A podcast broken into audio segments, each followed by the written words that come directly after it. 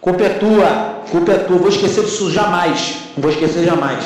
E não vem com esse teu papinho de, ah, você só fala sobre política, não vem falar de política agora não. Não fode, meu irmão. Tu mudou foto de perfil, botou bandeira verde e amarela, enfiou a camisa do Brasil na bunda, encheu o saco de todo mundo para botar esse jumento lá. Agora tu aguenta, vai segurar na piroca dele até o final. Tu vai bancar esse merda lá, seu merda. Seja muito bem-vindo ao Quinta Nota Podcast. Ah, tá gravando. É...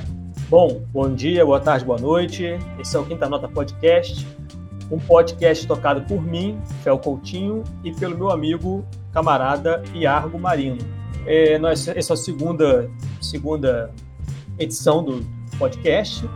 E antes que a gente comece a falar do nosso assunto principal, eu vou me apresentar um pouco. Então, vamos lá. Eu sou o Fel Coutinho, eu sou ilustrador, professor de desenho, escritor independente e atualmente eu sou licenciando nas artes visuais da UERJ.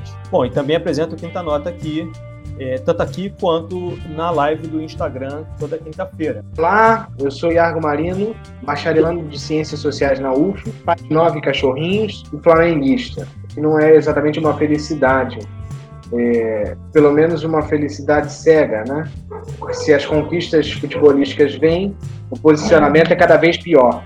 E nesse episódio falar um pouco do, do Tom Zé, né? Ostracismo e uma porção de outras coisas. É, rapaz, ser flamenguista nesse momento tá, tá difícil, né? Complicado, complicado. Mas antes da gente começar propriamente, eu queria lembrar das nossas redes sociais, né?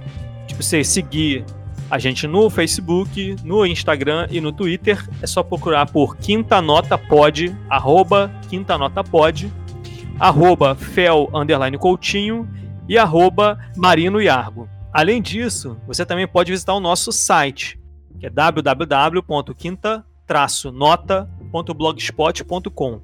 Lá a gente posta uma porção de textos autorais temos dois até o momento, mas estamos produzindo mais. E ainda e postamos uh, assuntos correlatos aos nossos podcasts. Dá uma chegadinha lá que tá bonito o site. A gente fez um carinho. É importante, eu acho, só sinalizar, curiosamente, nosso nossa segunda edição também é sobre música, né? Mas nós não vamos tocar as nossas conversas só sobre música. Nós também vamos falar de filosofia, de literatura em geral, talvez outros assuntos mais. Mas a gente engatou no primeiro, né, que foi o Rogério Skylab, e agora nós vamos para o maravilhoso Tom Zé. Eu achava, acho importante a gente falar que a repercussão do primeiro, graças ao post do Rogério Skylab, foi muito boa, né? A gente ficou muito feliz de ver primeiro que ele gostou e segundo que a galera também curtiu pela recomendação dele, né? Mas é, foi muito importante o Iago ter dito isso. Realmente, a gente não vai tocar apenas música. Nós não somos um podcast de música, embora a gente adore música e consuma música diariamente, né? Mas é que a gente quer falar de outras coisas também. E, bom, é isso, né?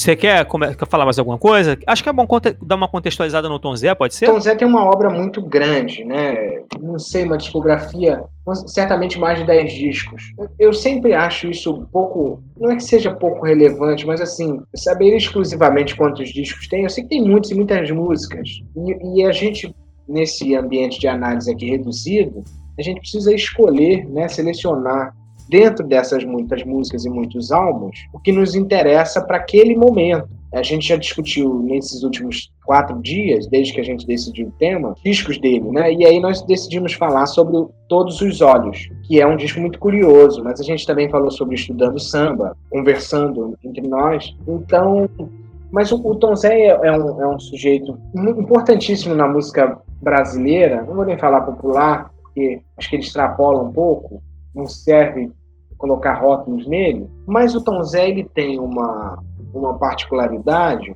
que é de aquela de que ele sempre fala nas entrevistas de faltar talento a ele, né?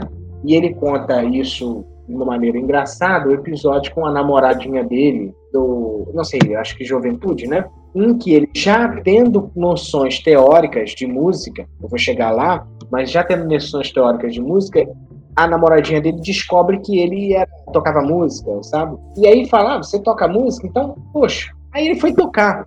E ele pegava o violão, pegou o violão, fazia uma nota e a voz travava. Fazia outra nota, a voz travava. E não saía, embargava a voz. E, e nesse meio tempo ele teorizava Ou seja, não, porque isso funciona dessa maneira, com a nota tal, uma escala. Quer dizer, e ela, diferente de uma, de uma pessoa que dá um auxílio, né? Uma, geralmente é a namorada, alguma coisa, faz assim, não, tá bom, fica calmo. Ela ficou num silêncio absoluto, o que deixou ele muito mais nervoso. É, então, essa, a partir dessa experiência, pelo menos nas palavras dele, ele, ele tem um interesse pela música de fazer algo totalmente diferente. Na percepção dele, ele não teria talento para ser um cantor tradicional, né? um cantor no sentido comum daquele tempo. Então ele precisava fazer um outro tipo de música. Na experiência do Tom, do Tom Zé, isso é muito interessante. Ele tem similaridade com Hermeto Pascoal, que é um dos que a gente tem texto, mas ainda não fez um podcast, que é ele é um elemento intuitivo mas também muito conceitual, né? A fusão de, do, do, intuitivo e do conceitual, do universal e do particular. Ele tem um, ele teve um professor chamado Coy Reuter e é, foi uma figura muito importante na música brasileira. Foi um exilado alemão, né, pelo regime nazista.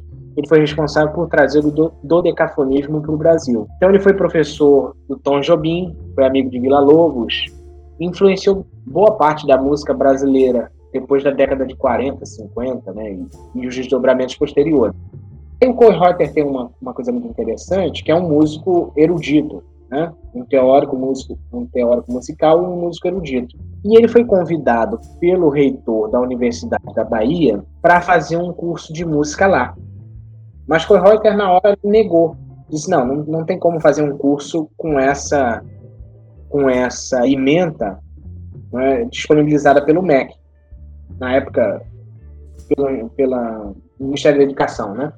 E aí o, o, o reitor, ele fala, talvez uma postura muito transgressiva, ele diz assim, não, não, pode fazer o que você quiser, eu seguro as contas. E aí, meu querido, falar para um músico desse calibre fazer o que ele quiser só podia ser coisa boa, né? E aí ele lança, ele lança o seminário dele com o que tem de mais é, é, refinado na música universal. E quer dizer, ali na Bahia, no, no, século, no século, desculpa, claro, no século passado, mas nos anos, partir dos anos 50, 60, né, por aí, ele tem, o Tom Zé mesmo diz que uma, na Bahia tinha uma das músicas, uma das escolas de música mais avançadas do mundo. Não gosto do termo, mas é, vamos utilizar esse termo. Uma das melhores escolas de música do mundo por causa dessa figura, que se chama Koyreuter. É, então, eu acho que é isso. E essa formação para o Tom Zé é, é muito importante para sua música. Eu, pelo menos, todas as músicas que eu conheço, de todos os álbuns, elas são de experimentalismo é, profundo, estético. Então, tem os elementos, voltando, fiz uma pequena, um pequeno parênteses, tem os elementos da música, por exemplo, erudita, do século XX, né, o decafonismo, o atonalismo, e serialismo por aí vai, mas também ele traz o que de mais é, é, perto do, do, da rotina dele de criança, né, lá em Irará, na Bahia, é, as mulheres cantando né, enquanto penduravam as roupas, aquela rotina de canções típica de uma cidade de interior. Então ele consegue aliar e fazer disso sempre uma experiência nova né? Essa mistura entre a erudição e o popular. E são músicas muito, muito interessantes desse ponto de vista. É, eu gosto de pensar essa, essa coisa que está falando Zé. É, eu gosto de pensar sempre o Tom Zé como um cara que tá que é um artista pesquisador, né? Que essa, essa, esse, essa, esse conceito da arte contemporânea, de que tudo já foi feito, né?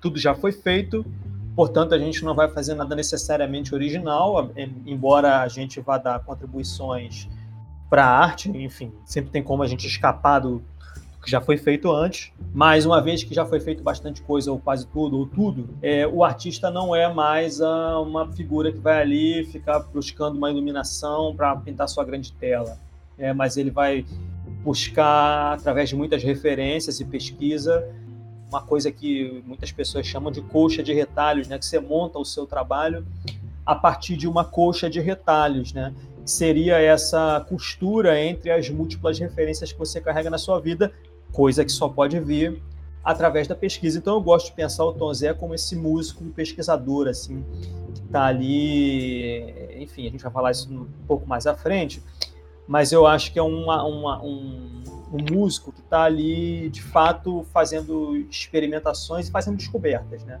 Fazendo é, tal qual é, uma aquarelista pega um papel e fica fazendo seus degradês, umas passagens de cor de uma cor para outra, é, o Tom Zé está fazendo algo análogo na música, quando fica experimentando sonoridades e texturas e, e, e, e características particulares de um de determinado ritmo. Enfim, eu gosto muito de pensar o Tom Zé como esse cara que, além de um músico, além de um poeta, ele é também um cara, um pesquisador, assim, um pesquisador voraz. Né? É, você tem muito, você tem razão no que você diz. E eu acho que é exatamente por causa desse suposto defeito a voz, né? E ele em outra oportunidade, ou em várias oportunidades, disse que se ele tivesse a voz do Agnaldo Raiol, ele não faria essas músicas. Mas por outro lado, ele também não teria nada que fazer. Então, é, esse defeito de e aí eu acho que tem uma um personagem fundamental que, que exerce uma influência é, enorme para quem vem depois dele, e o Tom Zé tem muito essa característica também de modificar e levar uma música para outro ambiente, que é o João Gilberto. Né? Isso citado por ele mesmo. Né? Aquela coisa de que quando ele começa a ouvir o João Gilberto, é, quer dizer, o João Gilberto promove uma transformação no, na música brasileira. Né? Ele pega o samba e transforma o samba em bossa nova. Claro, tem o Tom Jobim, mas principalmente a batida do violão e o jeito de cantar. E o João Gilberto é outro desses cantores que, que no quesito voz, ele não pode se comparar, vou usar o exemplo do, do Tom Zé, né, do Agnaldo Raiol, dessa potência de voz, ele não tem. Só que por não ter uma potência de voz, ele produz algo muito além. Essa coisa da arte contemporânea, do conceito, né? Não é mais só o padrão estético, e sim o conceito da, da música, ou do quadro, enfim. E, e isso é muito interessante. E um dos princípios do Kohlreuter de ensino, é, eu destaquei aqui para a gente falar, que é não há coisa errada em música. O importante é inventar o um novo. Quer dizer, é aquilo que a gente fala desde o início, né? Essa experimentação. Agora, é para a experimentação, na minha opinião, precisa dessa forte base conceitual e teórica, né? Para que você produza algo que, que marca né, uma, uma, uma ruptura, nesse caso na música. Né? Certos CDs do Tom Zé são como rupturas na, na história da música brasileira. Assim como o violão e, e, o canto do João Gilberto, a forma de, de cantar e de tocar, e, enfim, tantos outros artistas. Né? Sim, sim. Acho que tem aí, é, é, entra em questão, está em jogo aí, quando você fala que a sua quando o Tom Zé chega e fala que se tivesse uma potência de voz outra, Agnaldo Raiol, por exemplo, que é o exemplo que ele dá, é, se ele tivesse aquilo, ele não faria música. Então, aí tem uma, uma coisa que é muito é muito de, de alguém que seja que pesquise, seja um pesquisador mesmo e construa seu trabalho dessa maneira com base na pesquisa, né? Porque aí passa por uma coisa que está muito em voga, né, já está muito em voga na arte contemporânea há muito tempo, pelo menos desde a década de 60, que, tá, que coincide com a época que o Tom Zé está tá produzindo enfim, parte da sua obra, é que essa, essa desconstrução da figura do gênio, né, essa desconstrução da figura do... É, enfim, então, é, fazendo esse análogo com, a, com, a, com as artes é, visuais, né, é, tem aí uma, uma, uma, coisa, né? Uma vez que o Picasso é, produz tantas pinturas de tantas maneiras diferentes, é, fica um pouco difícil produzir pintura depois dele. Então, acho que aí, enfim, o, o Tom Zé está tá nesse contexto também, assim, de, de, de entrar numa, numa forte pesquisa por causa da quantidade. Imagina que na década de 60 é uma década que já, já havia o rádio a tempo suficiente para produzir a, a, a fase áurea do rádio, né?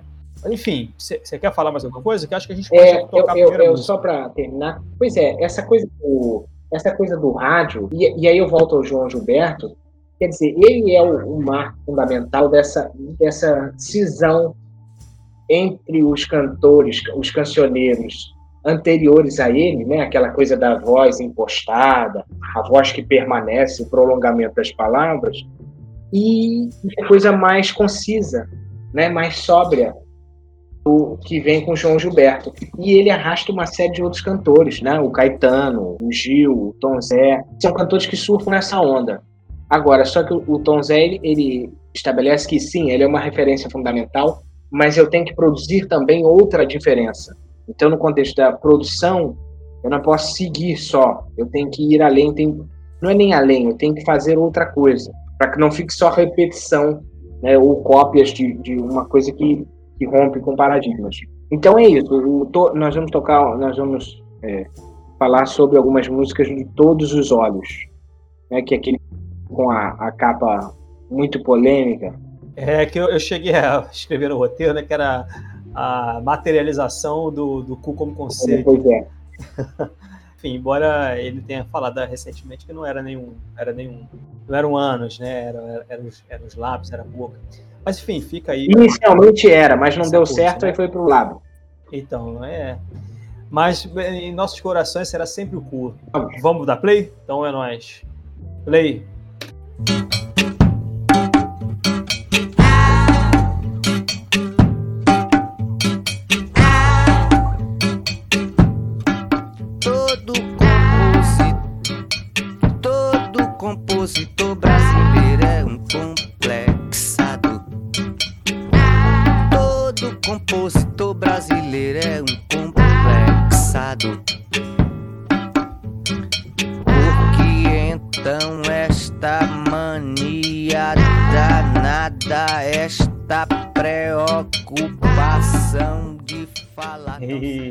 Você quer começar a fazer seus é, comentários? Essa música é muito interessante. Ela tem duas faixas neste álbum.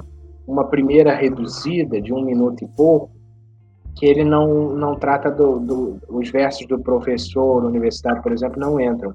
E a outra, a última, que ele, ele, ele inicia e, e termina o disco com essa, com essa música. E já na segunda, quase sete minutos de música. E aí tem, tem vários elementos que entram estão suprimidos da primeira versão.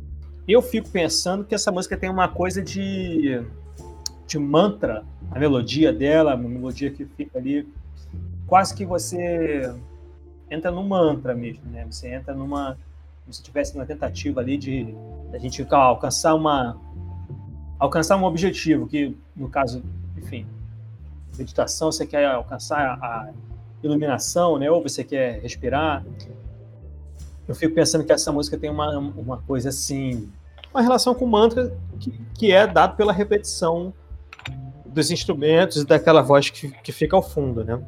Que é uma coisa que sempre fico pensando. Agora, tem uma coisa também, eu, eu, eu sei que você quer falar, tô, tô, te, tô te atravessando aí, mas eu, eu senti uma, tem uma, tem uma crítica aí, uma, uma pontadinha, né?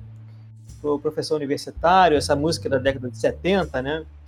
Ditadura militar né, no Brasil, tinha uma certa elite intelectual da univers, universitária né, que queria explicar para o explorado que ele era explorado. É, isso é uma autocrítica que o PC, PCB faz muito tempo depois e que eu acho que já estava rolando aí, né? Uma certa uma, uma, uma, crítica de certa maneira bem humorada aí contra a, a, a, sobre, sobre essa questão. Eu separei dois aspectos da questão da, da música.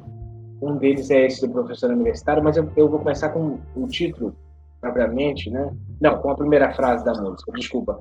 Todo compositor brasileiro é um complexado. Bom, essa é, é uma crítica muito potente, né? Essa coisa do, do brasileiro com complexo de vira-lata. Isso é no campo acadêmico, no campo musical, no campo cultural, em todos os campos. E, e eu acho que, assim, nesses no, nessas nossas conversas, eu vou procurar desmistificar isso com evidências. E o Tom Zé é uma das evidências das que eu gostaria de citar. Eu conheço, eu, eu gosto de música, de música de outras nacionalidades, sim.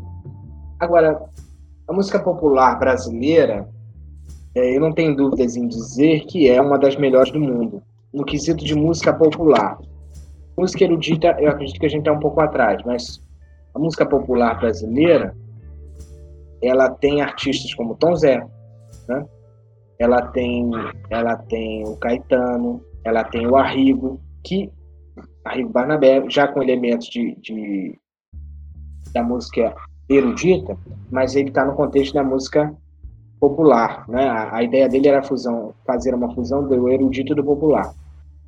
Hermeto é, é, e tantos Gilberto Gil, né? Milton, Milton Nascimento. Pois é, eu acho assim que se lasque, tragam evidências de que existe outra música popular melhor do que a brasileira, né? Em melodia, em letras, né? Você pega a coisa dos Estados Unidos, agora o jazz e o blues é outra história, uma música na melodia, né? É experimental. Agora, nas letras, eu acho que fico muito atrás das letras brasileiras. Pega a música norte-americana e, e, e, traga, traga, se trouxerem algum artista popular que, que seja tão, tão importante como esses brasileiros, e, e, a gente tem, tem outros. Agora, o Brasil tem uma coisa de que virou república na virada de um século para outro, século XIX, né? Então é claro que você, por exemplo, vai ficar excluído de séculos anteriores do jogo acadêmico, né? Que ainda que não fosse propriamente a universidade moderna, é, uma, é, uma, é um jogo acadêmico intelectual de uma trajetória longa, né? Quando Kant, para a gente buscar num período menor, né? Fazer uma inflexão menor, estava é, produzindo seus livros, o Brasil ainda era uma colônia. Então, Agora, nós temos intelectuais importantíssimos, Paulo Freire, né? Harvard mesmo tem um curso sobre Paulo Freire. É só uma questão de início de participação no jogo. É, então, para com essa coisa de complexo de vira-lata, né? Principalmente quando o endossamento é com os Estados Unidos. Aí mesmo que não tem condições. Né? É, então, essa música ela tem essa, essa crítica. Todo compositor brasileiro é um complexado. Né? Isso vale para quase todas as esferas essa coisa de olhar para o outro e, e, se considerar inferior. E sim, você pega. Desculpa, desculpa, continua. Eu, eu, acho que é isso. E a segunda é essa do professor universitário. Quer dizer, tem esse lance que você comentou da luta de classes. E, e esse CD é, é 1973. E de lá para cá o debate continua o mesmo, né? Principalmente com uma, uma certa universalização da universidade pública, muito pequena ainda, né, mas uma entrada de, de outras camadas sociais, e essa disputa fica mais latente. Quer dizer, para você entrar no jogo acadêmico, é do mestrado para cima. Mestrado ainda é um, um, nível inicial. E o Brasil, por exemplo, tem pouquíssimos mestres e doutores. O, número diminui em doutores. Então, você, como estudante de, de, de graduação, qualquer produção sua vai ficar sempre assim: ah, este é um estudante de graduação. Nós é que controlamos as regras. Esse descolamento, que talvez seja menor hoje, mas o descolamento também entre comunidade, não no sentido de, de no sentido amplo da palavra comunidade, né? E academia, né? É, fora os muros da academia e, a, academia. Quer dizer, e, e o que gera um, uma grande, um grande problema que nós estamos vendo hoje se você está descolado da sociedade, do restante da sociedade, na hora que o calo aperta, a sociedade não te defende. A sociedade te vê como uma aberração do sistema. Porque você produz um, um, um seleto grupo de, de, pesquisadores, de intelectuais que está descolado do, do povo, sua maioria. Então, corte os salários, corte os benefícios, não tem isso. Quer estudar, paga e, e vai fazer nessas, nessas outras instituições. Eu acho que os dois pontos principais são esses, né? O professor universitário e essa questão do complexo de vira-lata. Né? Todo compositor brasileiro é um complexado. E, e, e, essa frase que mais se repete, no mantra, talvez um mantra de libertação, essa coisa da vira-lata. Sim. Um mantra para libertar. Tem uma coisa que eu, que eu ia falar, que é a seguinte: se, é, essas músicas que são tipicamente músicas de adolescente, né? É, enfim, o rock em geral, não, não eu não estou diminuindo o rock, um gênero que eu tenho muito carinho, mas se você pega uma música que é, é, é, é amplamente difundida no Brasil, pega uma. Pode pegar vários exemplos, mas eu vou pegar uma aqui que é do, dos, dos mais difundidos entre adolescentes, que é pega qualquer música de uma banda como Iron Maiden, por exemplo, dá uma olhada na letra e você vai ver uma, uma pobreza né, de poesia ali, a coisa. É realmente uma música para pessoas mais novas, né? Embora feitas por pessoas velhas, né? Que quando você compara com, com Tom Zé da vida, é, não precisa assim nem ser o porque o Tom Zé é o Tom Zé, né? Tem um nível de complexidade aí, tem um nível de erudição.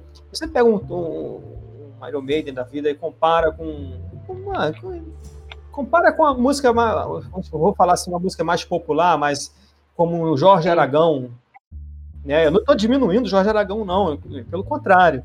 É, eu estou dizendo assim que é uma música que é amplamente difundida, é, é, extremamente popular e é de um nível de sofisticação poética ali é, infinitamente maior do que é, essas músicas que a gente na adolescência ouve muito. Essa era uma coisa que eu ia falar e uma outra coisa que eu acho que é importante a gente falar que foi que é uma autocrítica a nossos comentários aqui, que na hora que a gente citou Tom Zé, Caetano, Gil, Milton Nascimento, a gente não citou mulheres. Então eu queria que a gente citasse Maria Bethânia, queria que a gente citasse é. queria que a gente citasse Nara Leão e tantas outras. Né? Porque a gente tem uma, uma, uma música é, feita por, enfim, uma música de mulheres aqui que é, que é uma coisa impressionante e, e como a gente pode ver, um assim, assintomático a gente citar apenas homens. Mas Vamos para a segunda? Pode ir. Espera aí.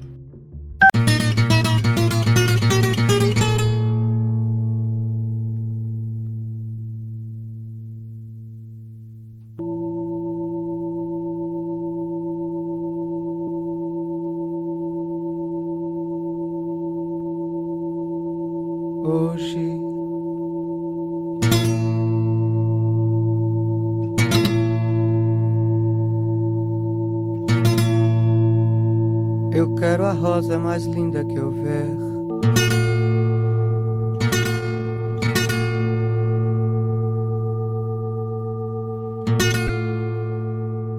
E a primeira. E voltamos. É... Toca lá, por favor. É. Sabe, sabe que eu percebi que às vezes, eu, ouvindo a gravação, eu suprimo o R do seu nome, cara. Me desculpa. É, é, é essa. Não vou entrar, não vou entrar nesse detalhe não do Iago Iago, porque tem cada. Que não é o seu caso, claro, meu querido.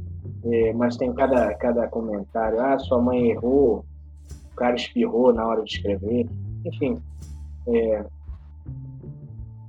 é, cara, eu vou fazer uma pequena confidencial, uma coisa aqui. Eu não sou muito de chorar, não.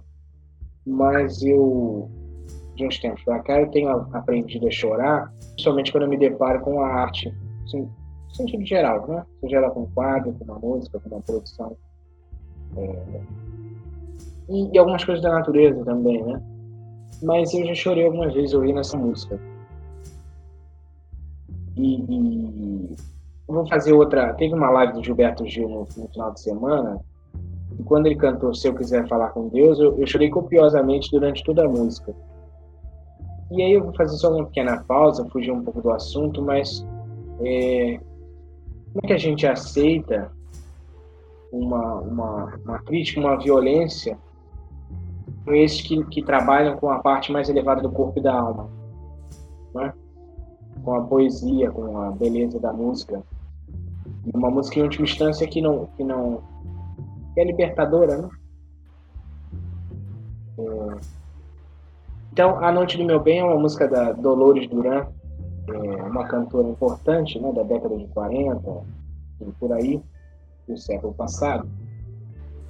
E ela, essa música, né, A Noite do Meu Bem, chegou a ser considerada pela revista Rolling Stones uma das 100 músicas brasileiras mais importantes de todos os tempos. E aí eu acho que isso, isso é fundamental para a gente começar a comentar, porque ela é, quer dizer, de importância assinalada já por uma revista é, notável né, no mundo da música, e, e ela é tradicionalmente um samba-canção.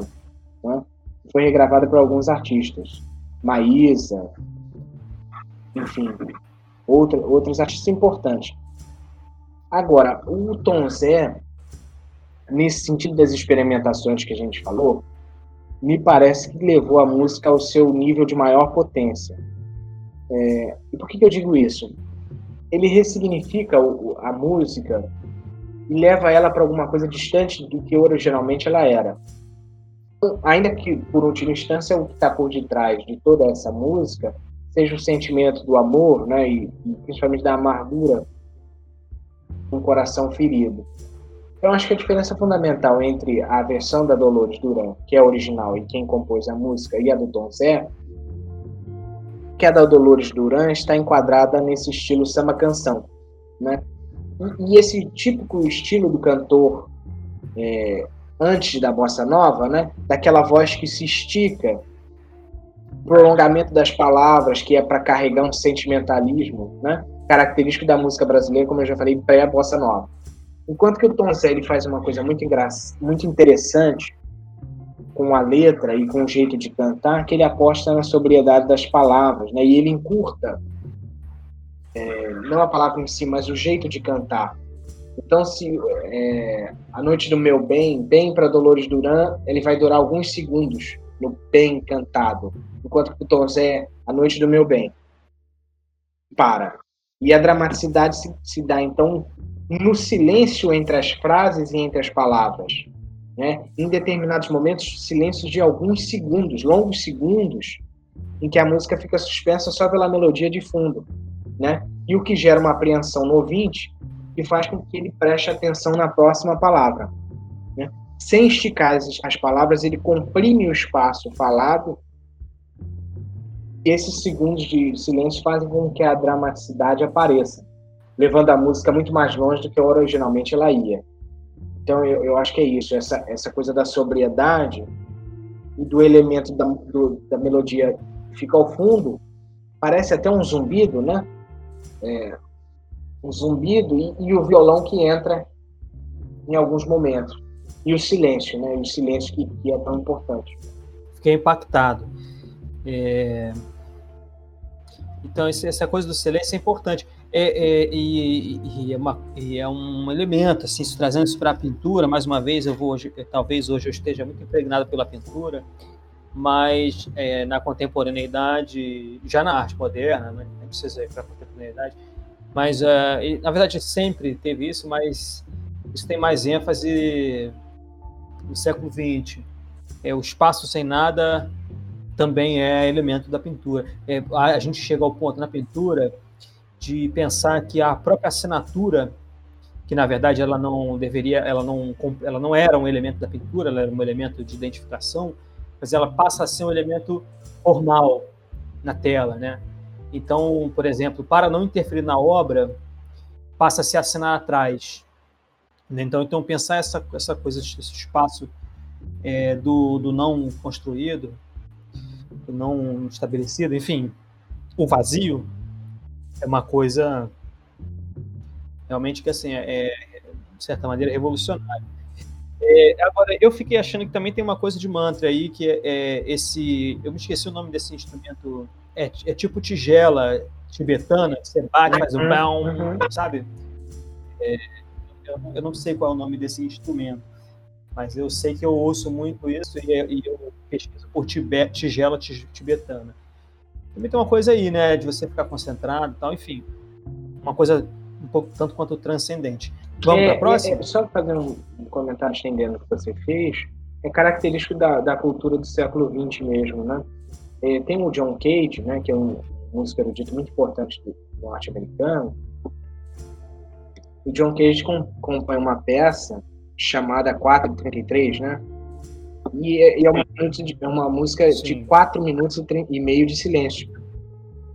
E a, quer dizer, a obra se encaixa só no, no elemento conceitual e ela cria expectativa, mas não tem uma única nota. E, e também me lembrei agora do quadro Negro de Malevich, né? Pensa também, talvez, não vou entrar, mas assim, essa coisa da ausência, né? Da expectativa. Eu, eu acho que é isso. E essa música, para mim, é a mais bonita desse disco principalmente pelo jeito que ele toca. Tem uma coisa que eu ia falar que é essa música. Bom, quem tiver na casa dos 30, né? Ainda vai saber quem é Calbi Peixoto. E Calbi Peixoto é um exemplo muito grande dessa, essa palavra, dessa can, desse canto com a palavra prolongada que você falou. É, agora, você falou do John Cage, e aí eu lembro muito do Mercer Cunningham, que era um, foi um dançarino do século XX, toda, toda essa conversa muito com tudo isso que eu estou falando e o Cunningham ele introduz na música, na dança, perdão, a, os movimentos estranhos, né? Os movimentos estranhos, os movimentos cotidianos. Então ele passa a pensar a dança como muito mais do que a dança do balé clássico, né? E o B.C. Kang né, foi companheiro de vida do, do, do, John Cage até a morte. E o Mercer Cunningham fez um, fez um trabalho com uma banda britânica chamada Radiohead, que tem uma música chamada Lotus Flower, que é uma música onde tem esses movimentos estranhos na dança do, do Tom York lá. Enfim, fazendo correlações aí. Vamos, Vamos dar play? Brigitte Bardot.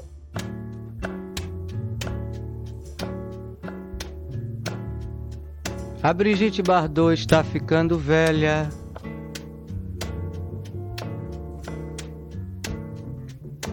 Envelheceu antes dos nossos sonhos.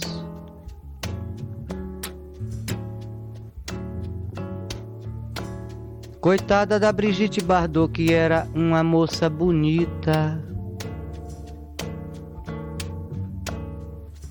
Mas ela mesma não podia ser um sonho para nunca envelhecer. Com silêncio, né? É, pois é. Talvez um, um, episódio nosso possa ser, possa ser uma nova peça de uma hora de silêncio. Né?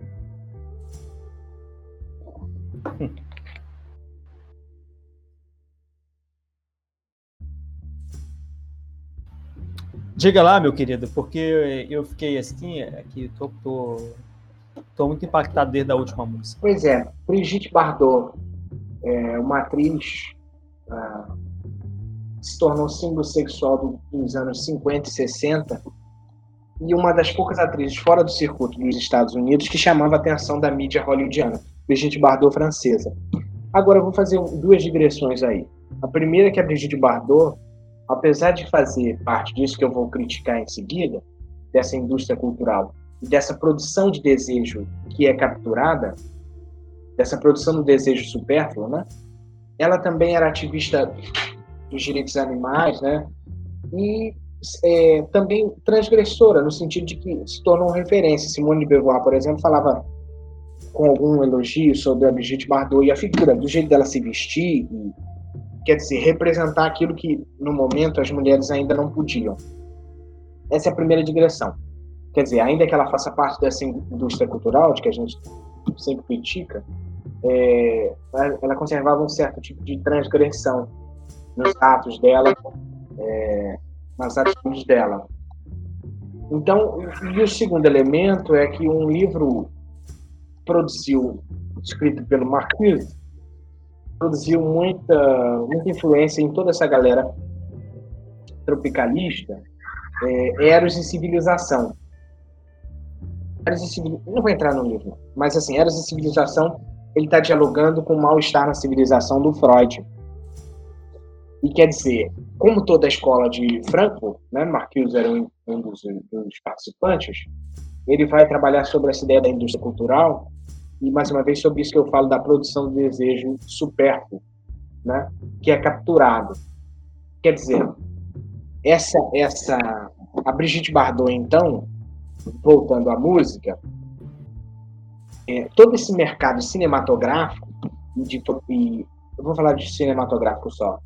Ele começa depois do, da década de 50, né? Assim, a chamar a atenção da, da grande mídia, ou melhor, de formar uma mídia própria né?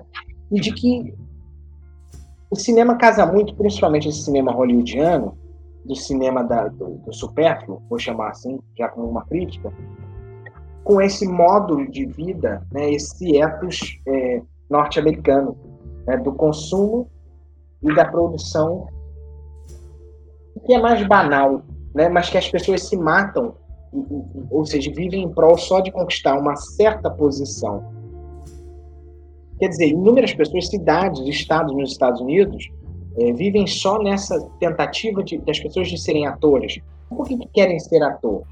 Que querem é, se fidelizar à arte, o cinema no sentido da arte, ou de produzir alguma coisa relevante? Não. Por todo esse glamour das celebridades, quer dizer, o sonho de ser ator é pelo glamour das celebridades, né? Em todos esses tabloides de, de comentarismo, de, comentar, é, de comentaristas é, sobre cinema, mas esse cinema superficial, né? Esse cinema das atrizes e dos atores que são símbolos sexuais. cheio de problemas é, na sociedade, que já existe uma grande, uma grande crítica sendo feita, né? principalmente por parte das mulheres, que são potentes demais, justificação disso. E também foi capturado nesse sentido pela Brigitte Bardot, né? Quando a gente era pequeno, achava que ia ser namorada da Brigitte Bardot. É, e depois ele faz uma, uma. E é uma musiquinha muito levinha, né? Uma baladinha. Não é uma balada, mas assim. Uma música leve, melodia leve. E aí ele. Será que algum rapaz de 20 anos vai telefonar na hora em que ela estiver com vontade de se suicidar?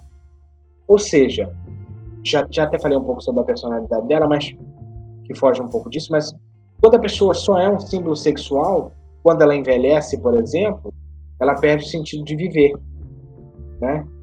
E, quer dizer, e, e, será que um símbolo sexual de 70 anos, um rapaz de 20 anos vai se interessar? Ainda na hora que ela queira se suicidar?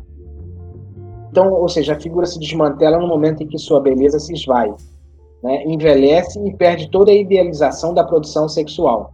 Acho que é isso, assim, no sentido que eu queria realçar da música. Só tem uma coisa que eu ia falar, é que na hora que você cita o livro do Marcuse, é, o áudio deu uma picotada. Então, se você puder falar ah, de novo. É, pois é, o livro do Marcuse, é, O Eros e Civilização, influencia muito tudo que vem depois dele, principalmente nessa, nessa questão cultural. Então, Zé foi um dos influenciados, Caetano, enfim, todos os outros, tropicalistas principalmente o Marcos está dialogando com o livro do Freud, Mal-Estar na Civilização. Beleza. É que essa, era só essa última parte mesmo. É, o resto todo foi. É, o que eu ia falar sobre essa questão que você está falando do, do, símbolo sexual, né? Tem uma coisa que o jornalismo faz bastante e que, que é muito cruel, né? E que eu vou contar, assim, só uma coisa que eu me lembro. Eu, eu tô com 30 anos, então eu ainda cheguei a ver a Vera Fischer símbolo sexual, né? a Vera Fischer maravilhosa. Não que ela não esteja maravilhosa, é isso. Estou falando assim, né, dentro do, do, do, do que se dizia do, do, do, jornalismo, que ela era maravilhosa, que ela era a mulher, enfim, né, a mulher mais linda do Brasil, etc. E, e meados da, do, início dessa década, agora, né, 2010, a gente viu uma Vera Fischer mais velha, né? E eu me lembro de uma de uma reportagem, uma manchete do, de um desses sites do, da Globo, é, um desses sites de fofoca, que dizia assim: Vera Fischer aparece irreconhecível. Pô, mas como, como que é irreconhecível se, ela, todo mundo sabe que é ela? Né? E, então, é uma, uma crueldade, né? Você ficar. Enfim, todo o padecimento do envelhecimento é uma coisa que nos atinge a todos e que gera suas crises. Então, isso e, e você capitalizar em cima dessas crises é realmente assim das crueldades que só o capitalismo é capaz de produzir. Né? Enfim, ah, o que eu ia falar também, uma outra coisa, é que isso tem umas. O Tom Zé é mestre em fazer isso. Ele é mestre em pegar uma, duas palavras e, e produzir uma poesia de uma coisa tão, tão lindo. E isso é triste e lindo, essa coisa de divorciar sonhos, né? Isso é, isso é tão, tão bonito, assim, né? é, tão singelo que, enfim, essa é uma característica do Don Zé, e, e, e isso ainda vai ser comentado nesse episódio aqui. É, bom, você quer falar sobre Não, coisa? Eu acho, que, eu acho que você foi perfeito. Mas a crítica, talvez, que a gente vai fazer em outro, em outro episódio, é exatamente esse sonho que é uma produção capturada, né? feita para ser capturada. Eu acho que é isso. A gente vai estender melhor em outro. Beleza, então eu vou Beleza. dar play aqui a próxima música. Tô bem de baixo pra poder subir.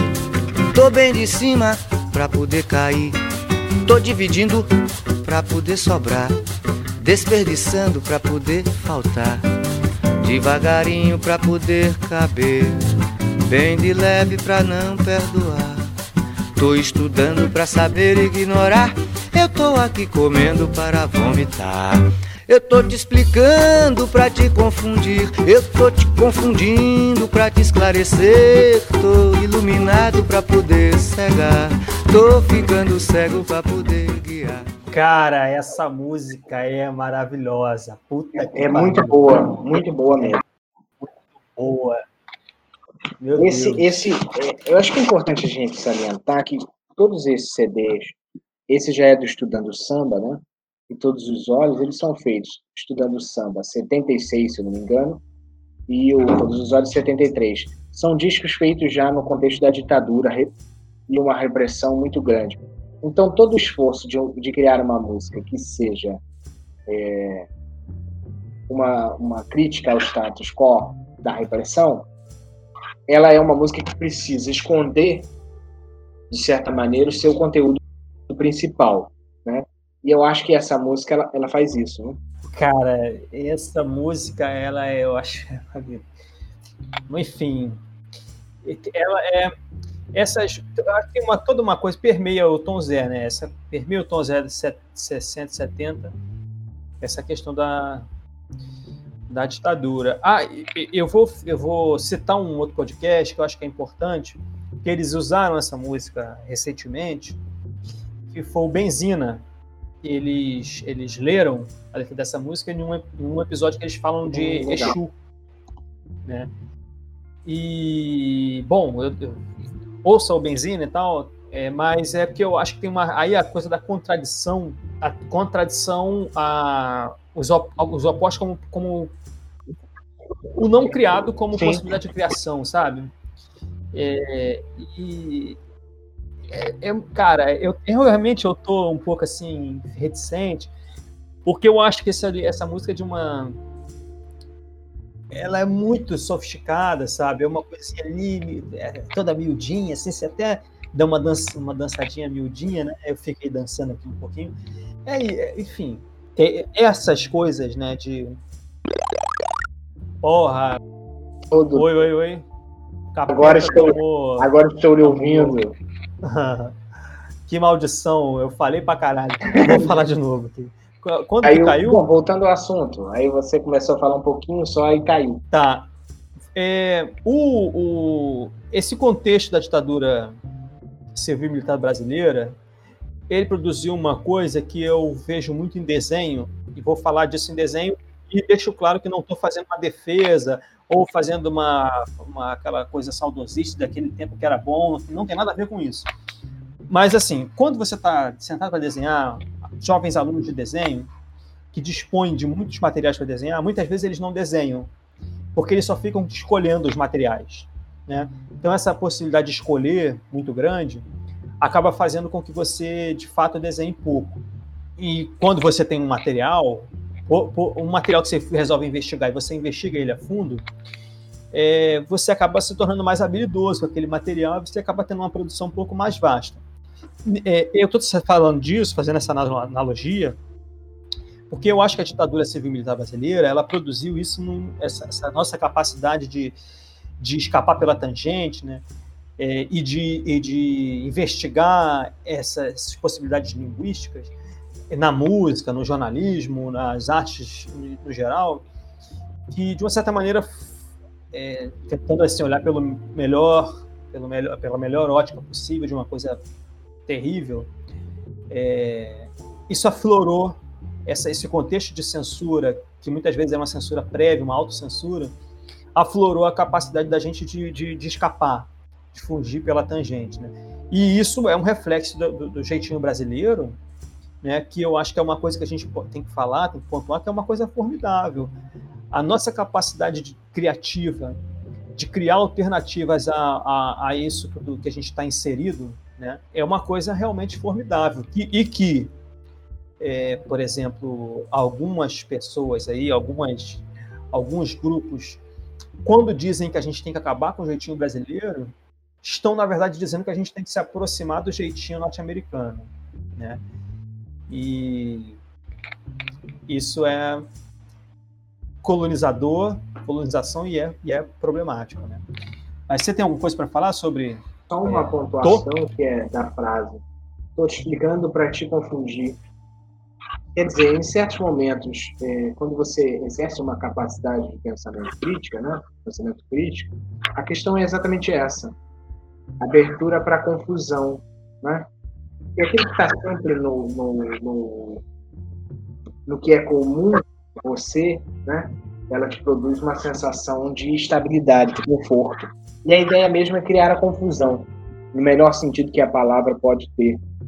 Né? A confusão de que, peraí, tá, não pode estar tá certo né? um regime militar de, de uma repressão aos sujeitos. Por quê? Por causa de valores abstratos? De uma ideia de família? É, é de uma ideia de moral? Então, quer dizer, a, a confusão nesse sentido é sempre boa, né? Para que o sujeito saia do, do, do conforto, do sedentarismo do pensamento, né? E se lance no caos para sair um pouco e produzir novas questões. Maravilhoso, maravilhoso. Queima essa música e ela sim, bota para cima, né? É uma música afirmativa, né? É, sim. Bom, então vamos para nossa última música. E deixa eu dar.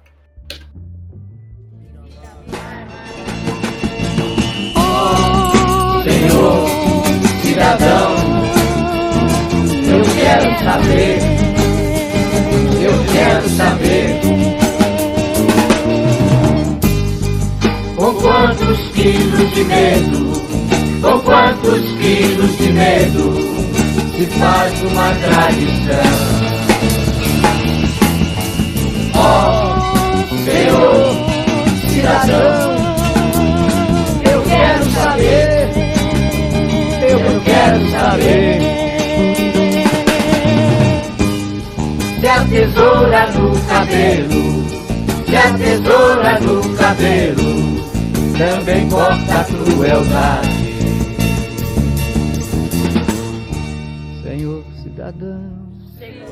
Meu amigo, impactado. Essa música é, triste, né? É, cara, essa música, ela, eu acho ela linda. É, eu acho que ela tem uma relação para mim próxima com aquela música que a gente citou no, no Escalado, que é a E Você Vai Continuar Fazendo Música. Que ela também tem, essa, essa música tem uma questão com o artista, né? Tem uma questão que o, o artista é todo aquele que não é o cidadão, né? Bom, mas eu, eu, eu tô pensando um pouco. Você quer comentar é, alguma coisa sobre a música? Eu, eu, eu, sobre essa música, eu acho que a questão da por trás dessa música é o processo civilizatório, né? Isso que você está falando. Tornar-se cidadão e tudo que isso envolve. E esse tornar cidadão, esse processo civilizatório, de cara cinge em dois é, os homens, né? Aqueles que são civilizados e participam desse etos ocidental civilizado e aqueles que não, não têm, né? Esse, esse modo de vida, mas que precisam alcançar, né? O, a, o processo civilizatório tem sempre um, um uma catequização dos homens, né? Quer dizer, o processo civilizatório não basta, por exemplo, a Europa ser civilizada. Ele precisa, assim como o processo do capital, né, ele precisa alcançar todas as esferas do globo. E nesse sentido, é, é sempre muito ruim, né? Então, quer dizer, é, é essa coisa do, do norte e nordeste brasileiro, né? É sempre, sempre relegado a um segundo plano né?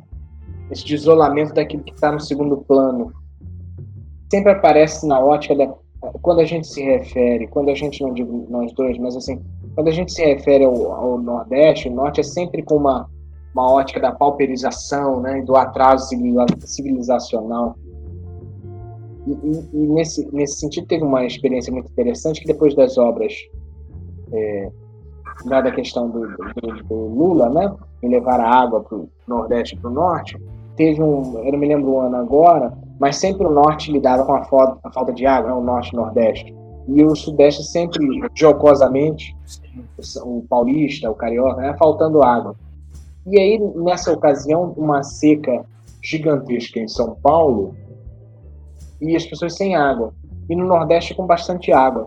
Então, alguns vídeos circularam na internet de nordestinos gravando vídeos é, tomando banho, né, e, e devolvendo a, a, zoação. Isso é lindo, né? porque e, não, e curiosamente todos esses artistas que nós estamos falando, né, dos grandes artistas brasileiros, são todos do Nordeste, do Norte, né? Irará, Tom Zé Irará, né? Santo Amaro Caetano, né? Hermeto Lagoa da Canoa, lá Lagoas. Então, isso é muito interessante, né? Uma arte muito pungente e muito rica, né? Da mais rica que nós temos no, no país. Caí de novo essa capeta dessa internet. Você tava falando dos artistas nordestinos, cara. Me É desculpa. isso, não é isso. Quer dizer, é, o Nordeste, curiosamente, são os artistas, geralmente, a maioria dos que eu gosto, né, dos brasileiros. João Gilberto. É, a gente estava fal falando de alguns artistas, eu falei do Alceu Valença é, e do Geraldo Azevedo, e falei que eu gostaria muito de gravar algo sobre o, o Alceu Valença. É, Gonzaguinha também, enfim. É, o que eu. Essa música, ela tem uma coisa que é assim, né? Muito atual, né? Meu querido Felipe, chamando Terra, A internet tá um voltou. lixo. Você ouviu a moto? Não, moto não. É, você lembra qual foi a parte que parou? Você parou do processo de cortar o cabelo para fazer identidade? essa música Senhor Cidadão, né, tem uma coisa que tem uma coisa que é assim: com quantos quilos de medo se faz uma tradição? Essa é uma frase belíssima. Com quantos tiros no peito se faz a seriedade? É outra. E uma outra que é, é se atiza o cabelo também corta a crueldade. Essa frase aí, ela, ela para mim, ela diz muito, enfim, eu sempre tive o meu cabelo grande, tem, ele é grande hoje, mas nesse processo de me tornar cidadão, esse processo de me tornar adulto, cortei meu cabelo, né? É, então, enfim, essa música, ela, ela, ela fala, é, então, enfim, se tornar um cidadão é uma coisa que complicada. E por outro lado, todo mundo que não é o cidadão tacado, né? Ainda mais naquele contexto. Eu usei essa frase, com quantos quilos de medo se faz uma tradição? Trabalho na faculdade, que eu falei sobre o totalitarismo. Uma frase muito forte mesmo. É, e é uma, uma coisa. uma, vi- uma provocação que você fez aí. Agora, o processo civilizatório, um livro importantíssimo do sociólogo alemão Norbert Elias, ele descreve essa passagem no tempo, né? processo histórico de, como ele chama no livro, processo civilizatório. A provo- provocação é só de que aqueles que estão, essa corja né, do poder de hoje, eles se, se adoram essa coisa do- da civilização, né? São um pouco civilizados são trogloditas. Então, isso, né? Ele descreve lá como exe- um- ah, os manuais de etiqueta são muito importantes para esse processo civilizatório, coisa que esses sujeitos não têm nada, né? Não tem nenhuma. Comer pão com leite É, condensado pois em é. cima da mesa. e- e- e, quer dizer, o, o- um dos nossos presidentes anteriores, né, o Lula, o nordestino, né, o retirante, era um sujeito muito elegante, né? Nas aparições públicas, enfim. Exatamente. Cé... Meu Deus do céu, pega fogo, né? Pega fogo na rachadinha, né? É. Fogo na. Ai, ai. Vamos, então vamos para nossas considerações Vamos. finais, João? Até que as pessoas estão com ciúme aqui, estão querendo subir na mesa do computador. Desce, desce, desce. Vocês estão achando que é o quê? Isso aqui é, pô, bagunça não, meu irmão. Isso aqui é um ambiente de trabalho civilizado. Desçam. É, exatamente. Exatamente. A bagunça tá achando que. é, Enfim, tem uma coisa que. Ah, eu ia falar isso, que eu acho que é essa coisa de você tirar a identidade criança, isso é uma coisa recente que não acontece em todo lugar, não. Lá em São Gonçalo, é que é para, enfim, região metropolitana do Rio de Janeiro. São Gonçalo, que é onde eu e Ardo a gente cresceu, eu só tirei a minha primeira identidade com 18 anos. É, então tem, tinha uma coisa com isso assim, documento, cidadão, documento. É, que é você, se você não tem documento, você, né, você não é, você é o, o outro, né? Você é qualquer coisa descartável. Ah, bom, mas vamos para as considerações finais? Bom, eu não tenho mais, não tenho mais muito o que falar, não, já falei bastante. Ah, eu só acho que o que é importante assim frisar duas coisas. A primeira é pedir para a galera nos seguir no Twitter, arroba quintanotapod, arroba fel, underline coutinho e arroba marino iar. E além disso, que vocês visitem o nosso site, que é quinta-nota.blogspot. É, eu, eu só quero fazer uma menção honrosa ao, ao, a dois álbuns dele, né? O Estudando Samba, que nós já falamos, e o Fabricando Defeitos. E o Estudando Samba, a música Toque, que é uma música só instrumental. Vamos encerrar com ela? Podemos encerrar com ela. Agora, é, é, visitem nosso site, né? Leiam nossos textos e deixem um gostinho. Essa semana a ideia é interessante. Remetendo a uma das lives, eu vou fazer uma pequena brincadeira com a estética canibal. Vamos ver o que, que vai sair. Pô, que da hora, da hora. É, então é isso. Vamos para as nossas dicas culturais. Vamos. É, só para a gente terminar o episódio, né? E, então Posso? vamos lá, dicas Então, culturais, por favor. Nesse, nesse Claro, percurso Da, da graduação, alguns livros chamaram muita atenção. É, produziram uma revolução em mim, vou dizer assim. Eu vou indicar é um desses. O outro eu vou deixar para indicar um outro. É, o livro é do Rousseau, né? Discurso sobre a origem e os fundamentos da desigualdade entre os homens. É, Rousseau, para mim, é um dos, dos filósofos, vou chamar assim, favoritos. Né? É, Rousseau, genuíno, muito importante para a Revolução Francesa, que é um dos movimentos que eu também me interesso muito. Agora, esse livro quer dizer, eu vou só destacar uma frase e nem, nem vou ficar comentando muito não. Ele diz assim: O primeiro homem que inventou de cercar uma parcela de terra e dizer isto é meu, foi o autêntico fundador da sociedade civil. De quantos crimes, guerras, assassínios, desgraças e horrores teria livrado a humanidade se aquele, arrancando as cercas, tivesse gritado: Não, impostor. Rousseau é como gasolina incendiário. E eu gosto de tudo que é incendiário. Achei linda sua, sua citação da, da sua dica, cara. Ah, a minha, e vou, e vou, e vou e tá anotado aqui para os próximos, eu vou trazer trechos das minhas, das minhas dicas também, que eu achei isso muito bonito, importante. A minha dica cultural é um quadrinho é, que é o Monstro do Pântano, a fase do Alan Moore. Encontra aqui no Brasil, a editora Plan- Panini publicou, são os seis números. né? E o Alan Moore, ele reinventa o personagem ali. E ele trabalha tanta coisa que é difícil de falar. Assim, só, só dá para dizer assim que é uma daquelas coisas que são grandes assim, né? E que, enfim, influenciou cinema de terror e as próprias histórias em quadrinhos de terror. Ali é o começo do Alan Moore, é uma coisa maravilhosa, uma revolução dos quadrinhos que rolou na década de tá? levando o quadrinho para um um nível de complexidade maior, filosófica, experimental e, e com uma bagagem, uma certa bagagem de literatura. Portanto, eu recomendo. Todos os seis números são maravilhosos, tá?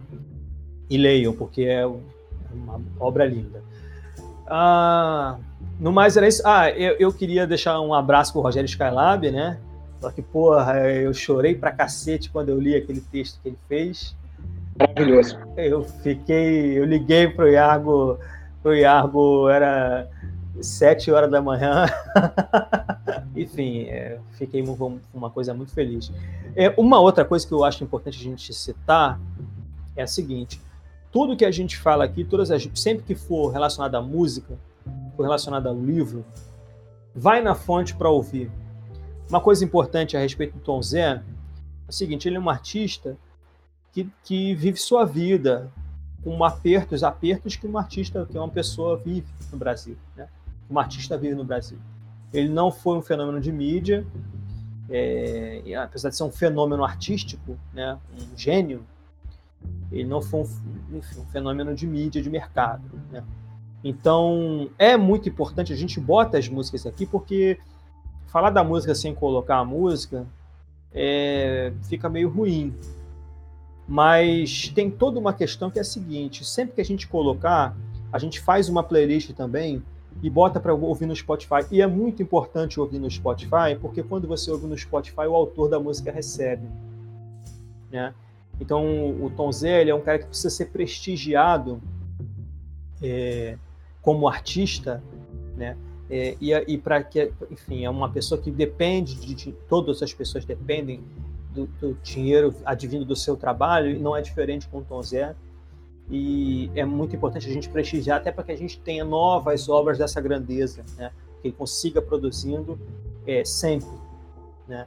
Então a gente faz esse apelo para que você vá lá ouvir no, no Spotify, vá, enfim, vá na, no site dele, vá dar uma olhada, porque isso é muito importante. É, é importante é, é, é, não fazer como alguns anos atrás houve uma, enfim, uma parcela que eu não tenho, não dá, não dá para pegar leve com uma galera dessa, né?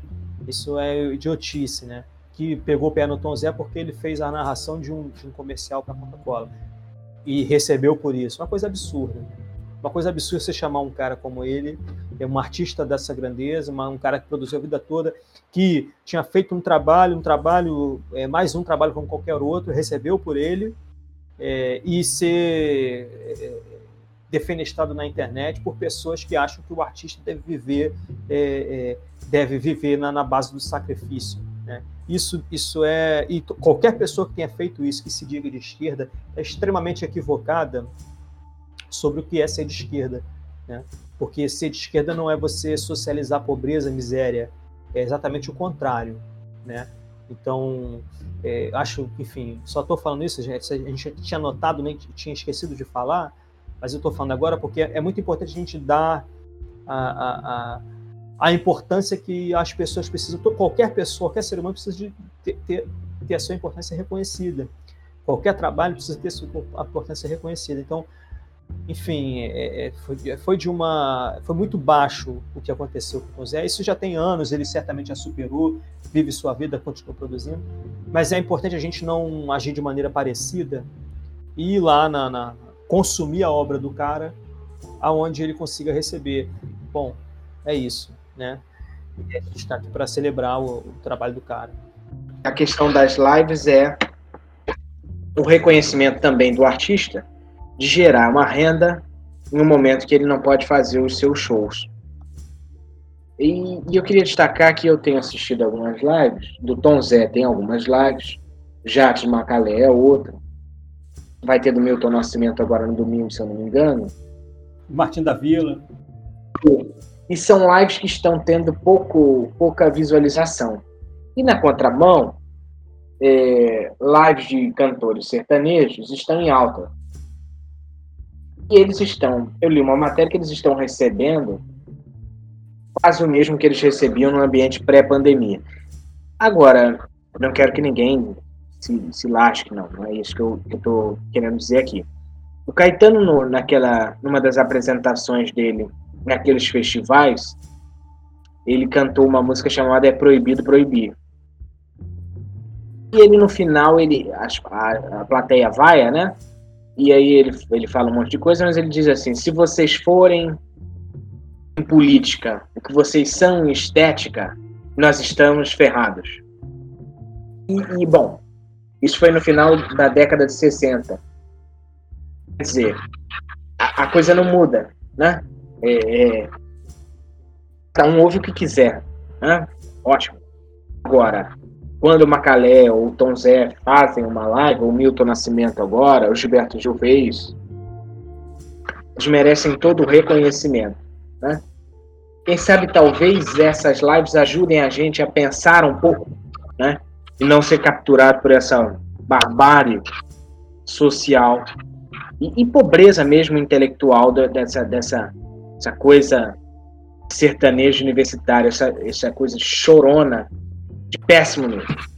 Essa, essa, essa miséria conceitual e, técnica e, e, musical. Tem uma, é, só, só sobre, sobre live ainda, teve uma live do Martinho da Vila.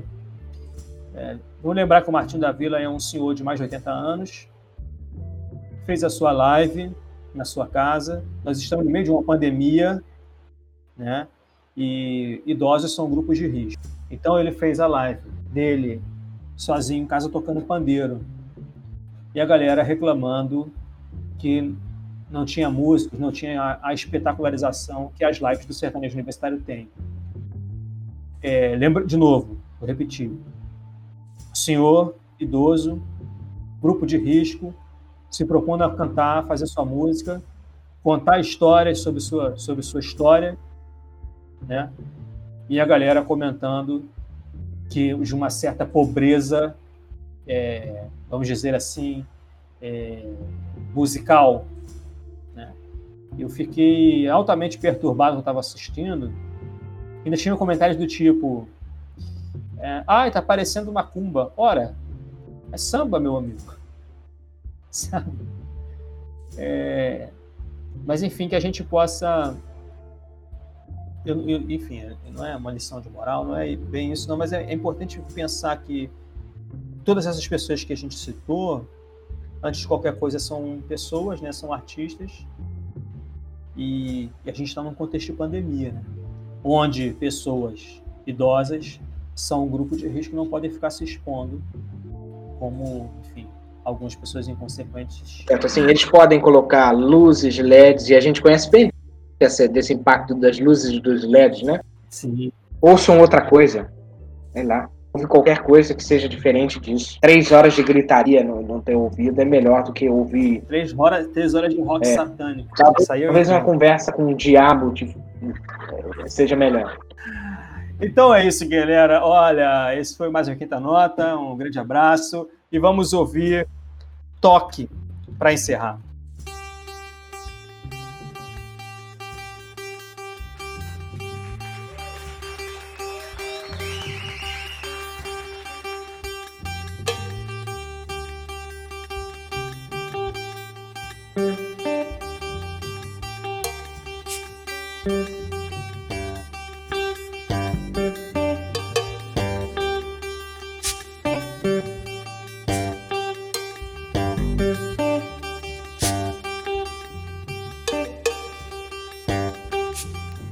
Demais, demais. Valeu, querido. Valeu. Até a próxima, pessoal. Caralho, não sei sair dessa porra, filha da puta.